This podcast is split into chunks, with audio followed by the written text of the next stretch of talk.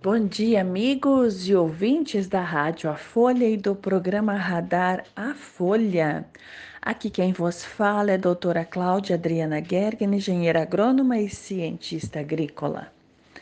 E hoje vamos falar da ação do leite aplicado nas plantas, né? Nas plantas e no solo.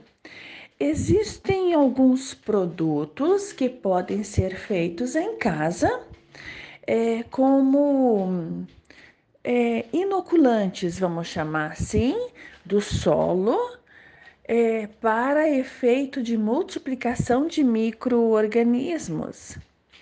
Sim, e daí você pega este leite, mistura com é, outros produtos e você faz é, uma espécie de calda e aplica na lavoura.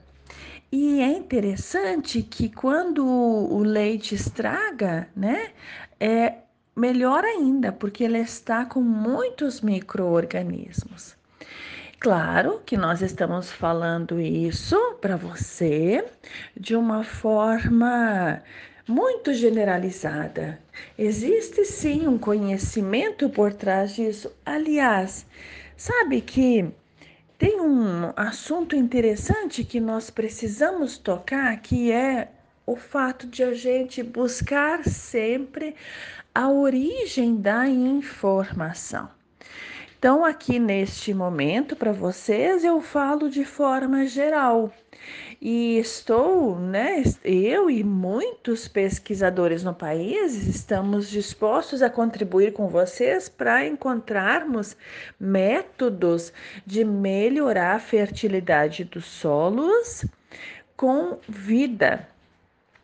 Né? Além de minerais, de elementos químicos disponíveis para as plantas, nós também podemos entender e intensificar todo o processo biológico do solo, garantindo a fertilidade. E existem muitos produtos que nós temos em casa que nós que para nós é lixo, porque nós não sabemos como utilizar nas lavouras. E esse jeito de fazer ele não é novo, assim, não tem muita novidade, só que ele foi meio que esquecido é, propositadamente. Estamos agora então resgatando este jeito de fazer e colocando este conhecimento à disposição das pessoas. E então, você, querido ouvinte, que mora na cidade, né, pode saber que a partir de, de agora, né, a partir desde alguns anos atrás, mas especialmente a partir de 2021, você terá acesso a alimentos mais equilibrados, alimentos inclusive que vão ajudar a curar, né? Que vão ajudar a melhorar a sua vida. Muitas doenças como mal de Alzheimer, é, até autismo, são identificadas e são é, assim são expressos pelas pessoas em função da microbiota do intestino dada pelo jeito que você se alimenta, né? E isso tudo é comprovado. Nós aqui não vamos entrar muito em detalhes, mas é, existem vários locais que nós podemos conversar, lugares, né, estudos que nós podemos fazer juntos para entender cientificamente este assunto. Então, até você que está meio bravo, meio nervoso, sabe, com depressão ou tristeza, olha para aquilo que você come, né?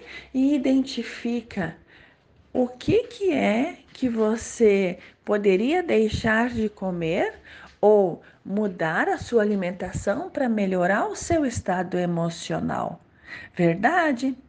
Então, é, é começar um trabalho de autoconhecimento e identificação. Porque só que tem uma coisa, né, queridos?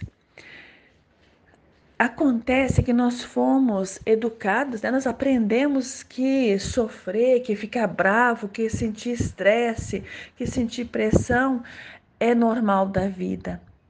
Porque ninguém sabia fazer diferente e quem sabia fazer não contava, né? E hoje nós já entendemos que a vida é muito diferente, que viver é bom, é alegre, é fácil e divertido, né? e que toda essa pressão que nos colocam pode sim ser modificada no momento em que nós organizamos os nossos pensamentos de outra forma e decidimos a favor da vida. É sempre muito bom falar com vocês. Obrigada pela audiência de todos e até amanhã.